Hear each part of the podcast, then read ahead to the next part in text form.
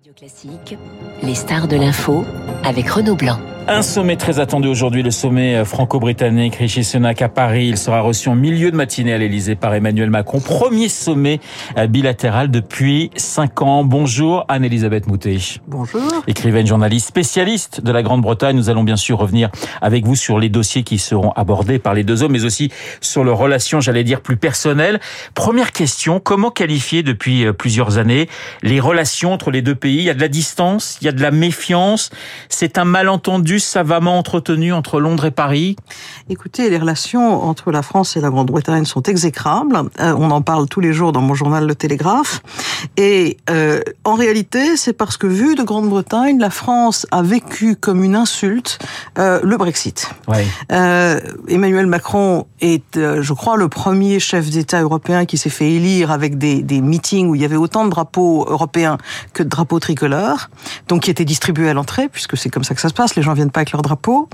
Et euh, l'idée que quelqu'un puisse sortir de ce qui, pour lui, était la sublimation, je dirais, de son job de premier ministre, de, pré- de président, euh, c'était c'était une insulte. Et on l'a fait sentir à tous les moments. Et les Britanniques n'ont pas oublié la lettre euh, de Pierre Castex, Jean Castex, le, le précédent premier ministre, à Ursula von der Leyen, qui disait il faut absolument que les, que les, les, les- on, on sente bien pour les pays qui veulent partir que c'est plus douloureux de partir de l'Union européenne que d'y rester. Alors 2016-2022, la pire période depuis Waterloo selon l'expression d'un d'un diplomate.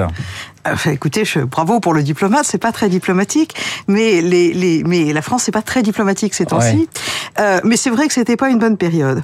Euh, Il y a euh, une possibilité de réconciliation, euh, en tous les cas euh, officielle, parce que ça, c'est l'intérêt des deux.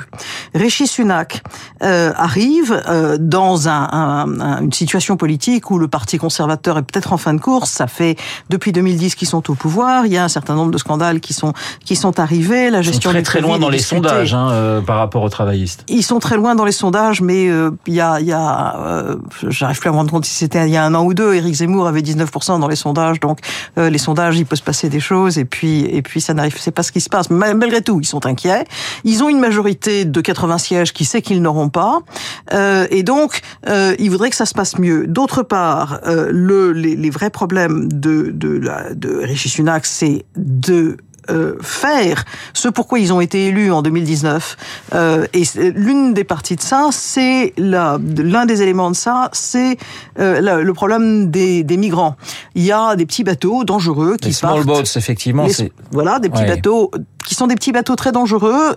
On met les gens à la mer. Et il y en a de plus en plus. Ils venaient 15 à 18 000 par an. L'année dernière, il y en a eu 45 000 ouais. et ça continue à augmenter. Euh, Il y a une impression que la France laisse faire. Euh, la France elle-même dit écoutez, euh, vous faites des conditions qui font que les gens veulent aller chez vous. Euh, quand ils sont en mer, on respecte le, droit de la mer et on les sauve parce qu'on n'est pas, on, ne laisse pas les gens se noyer. Mais euh, euh, c'est pas un problème. Alors il y a eu déjà des accords précédents. Les accords précédents, ça veut dire qu'il y a euh, euh, 60 millions de, livres, je crois, qui sont payés par la Grande-Bretagne à la France pour financer euh, le, le- le- le- les, gendarmes qui s'occupent de récupérer des migrants. Il faut aussi savoir que depuis la semi-destruction de la jungle à Calais, avant il y avait deux ou trois points et on savait très bien d'où les gens s'embarquaient. Maintenant un littoral qui est dans, sur deux départements et euh, sur une, une ligne de côte qui est de plus de 100 km. Et donc c'est beaucoup plus difficile pour les 50 gendarmes qui sont censés s'occup- s'occuper de ça d'empêcher les bateaux de partir. Ça veut dire qu'il y aura des questions très concrètes qui vont être abordées en- en- en- entre les deux hommes. Euh, Rishi Sunak, ce matin, dans les colonnes du Figaro, dit qu'il est là pour relancer la relation euh, franco-britannique. Londres a a besoin, quelque part, de sortir de son isolement européen?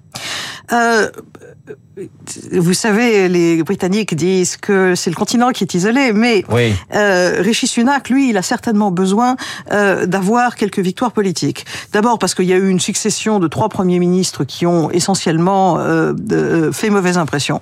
Euh, Il y a euh, Theresa May, euh, ensuite Boris Johnson et ensuite 43 jours de Liz Truss.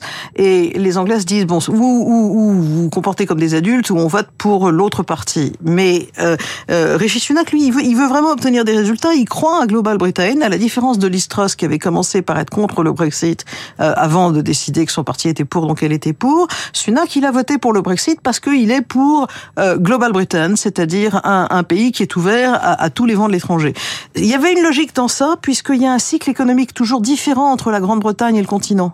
On n'a pas nos crises au même moment et pas de la même manière. Vous avez cité Boris Johnson, vous avez cité Liz Truss. On se souvient de sa, sa phrase lorsqu'on lui demandait si Emmanuel Macron était un ami et un ennemi, et elle disait bah, le jury n'a pas encore tranché. Est-ce que Sunak, lui, il est, comment dirais-je, euh, plus à même de s'entendre avec euh, le chef de l'État français? Bah, Si vous avez vu cette interview au Figaro, c'est absolument un modèle. Oui. Euh, tous les points d'accord sont rappelés. Euh, il n'oublie pas de féliciter les efforts du ministère de l'Intérieur français et en particulier donc pour cette histoire de migrants. Euh, il rappelle à juste titre que la France et la Grande-Bretagne sont les deux puissances euh, euh militaires du, du, continent avec des armées à peu près avec un pouvoir de déploiement étranger comparable, avec euh, des forces de frappe comparables et évidemment avec euh, des forces et la force de frappe nucléaire. il et, et essentiellement c'est quelqu'un qui veut arriver à un accord. C'est pas pour rien qu'il était banquier d'affaires. Euh, alors presque comme Emmanuel Macron, il était banquier d'affaires d'une manière différente d'Emmanuel Macron. Euh, Emmanuel Macron, c'était c'était quelqu'un qui était là pour ouvrir des portes au Trésor. Soyons clairs, c'était un inspecteur des finances.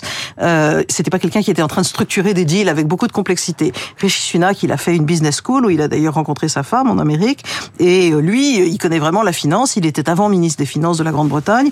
Euh, il pense qu'il y a des points où on peut s'allier au lieu de se tirer dans les pattes, en gros. Mais ils ont à peu près d'ailleurs le même âge, hein, 42 ans pour Sunak, 45 ans pour pour Macron. C'est vrai qu'il y a des il y a des points euh, il y a des points communs. C'est effectivement la même génération. Vous parliez de la guerre en, en, Ukraine, en tout cas de la force militaire et des Anglais et des Français. Est-ce que cette guerre a changé la donne justement dans, dans les relations, nous a obligés à nous rapprocher Alors, je ne suis pas sûr qu'elle a obligé la France à se rapprocher de la Grande-Bretagne, mais ce qui est certain, c'est que ça, a, elle a rapproché la Bretagne de l'Union européenne, parce que pour la première fois, l'Union européenne a agi comme une force politique et une force politique extrêmement décisive.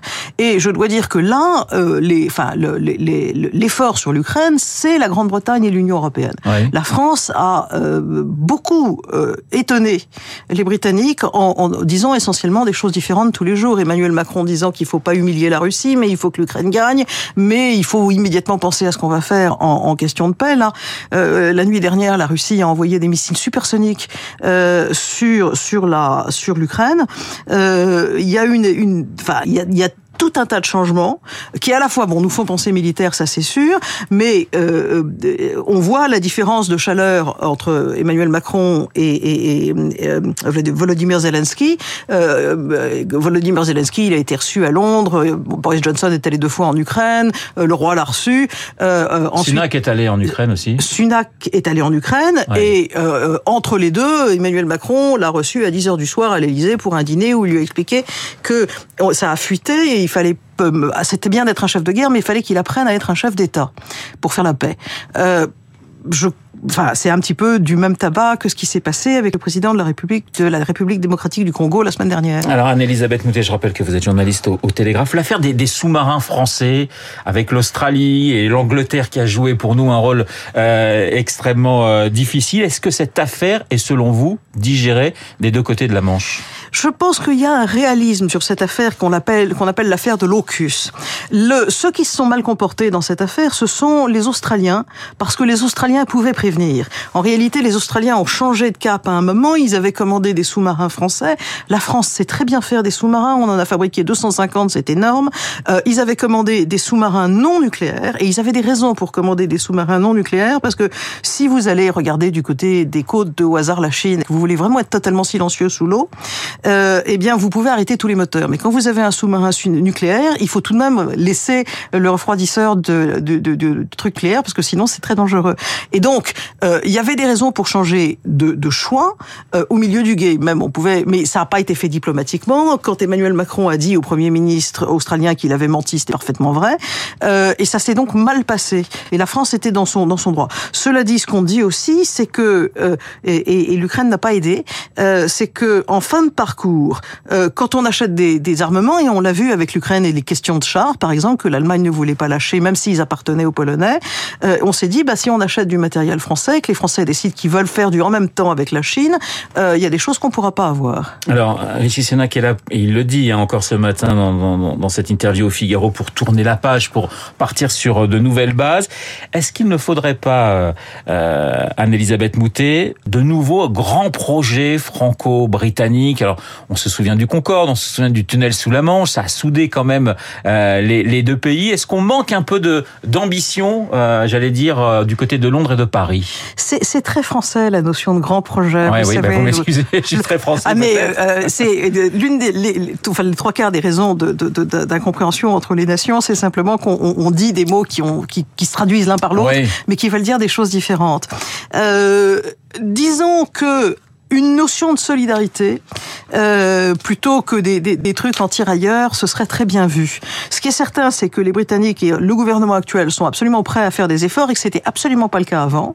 Euh, que Boris Johnson s'est servi euh, de, de, de, toutes sortes de, de, de petits gags euh, pour essentiellement titiller une opinion à qui que ça amuse d'être anti-française, alors que euh, les Français et les, et les, et les, et les Anglais, ils ont une relation qui est je t'aime moi non plus. Ouais. C'est pas comme les c'est pas comme les Britanniques et, et, et les Allemands il y a franchement une incompréhension euh, totale. Ils les aiment pas. Les Anglais, ils viennent prendre, prendre leurs ils prennent leurs vacances chez nous. Euh, ils, ils, ils, ils, adorent la nourriture française. Ils collectionnent mieux que nous d'excellents vins.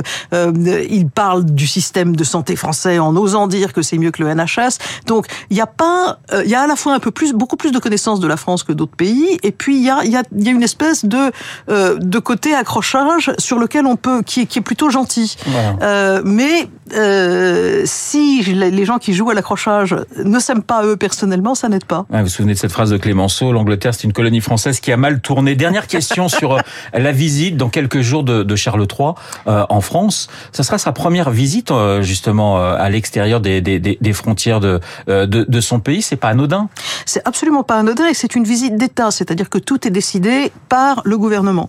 et le roi est là dans son rôle constitutionnel. C'est pas parce qu'il a envie d'aller voir en privé des chevaux à Chantilly, c'est parce que vraiment le gouvernement a décidé que ce serait la France. Il est très content. Euh, euh, il est, il est en ce moment, il bénéficie encore euh, d'une large sort of opinion favorable. D'abord parce que euh, on comprend que la mort de la reine l'a épouvantablement choqué. Ensuite parce qu'il y a le souvenir de ce que faisait la reine et la, la, tendresse pour la reine. Et pour le moment, il fait relativement un sans faute. Et donc les Britanniques euh, et le gouvernement de Sunak se servent beaucoup de Charles III. Il a reçu Ursula von der Leyen malgré euh, certaines objections disant mais euh, euh, le roi n'a pas à faire de politique et la réponse c'est le souverain, c'est vraiment l'emblème de la souveraineté. Donc euh, il était là pour ça. Il a il a reçu il a parlé avec Volodymyr Zelensky plusieurs fois. Il y a un soutien discret mais visible de la famille royale à l'Ukraine. Il y a toutes sortes de choses où le roi a un rôle politique et il est en France pour compléter ce voyage de Sunak aujourd'hui. Merci Anne-Elisabeth Moutet d'avoir répondu à mes questions, journaliste au Télégraphe, écrivaine. Merci d'avoir été ce matin l'invité de Radio Classique. Il est 8h29. Dans un instant, vous allez retrouver Charles Bonner pour l'essentiel de l'actualité.